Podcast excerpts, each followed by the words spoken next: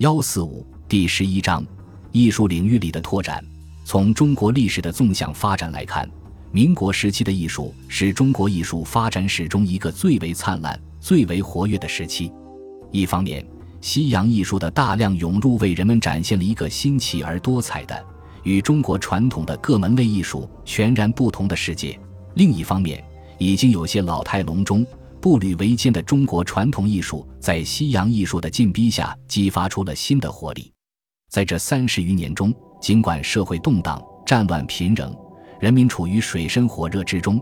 但因为政治上的钳制力相对减弱，人们可以随意以自己的眼光学习传统的东西或吸收外来的东西，而不必有什么顾忌。艺术家们的主动性和创造性可以得到极大的发挥，因此。民国时期的艺术反而生机勃勃、五彩斑斓。